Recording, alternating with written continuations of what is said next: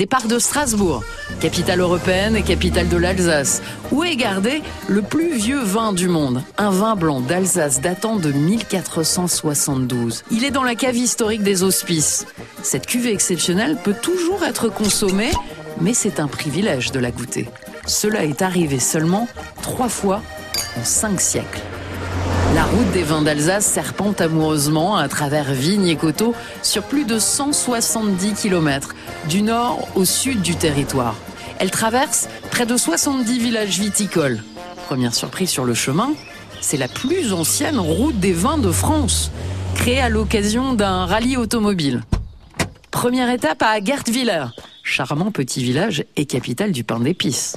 Juste à côté, Bar. Entre deux gorgées de Sylvaner, petit tour par la place de l'hôtel de ville, construit sur les ruines d'un ancien château fort détruit par le diable.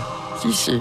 En face, l'auberge du Brochet, qui a traversé les siècles et qui aurait déjà pu bénéficier d'avis positifs sur TripAdvisor en 1521. À l'époque d'ailleurs, les nombreuses auberges de la ville portaient tout un nom d'animal.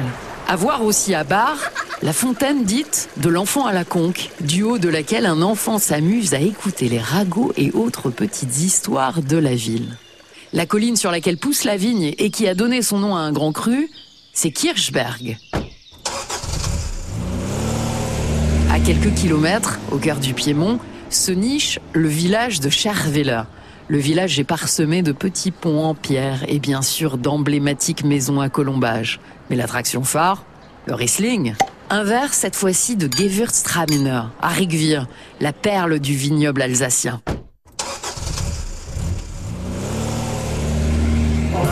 Ce soir, je dors à Colmar, dans le quartier de la Petite Venise.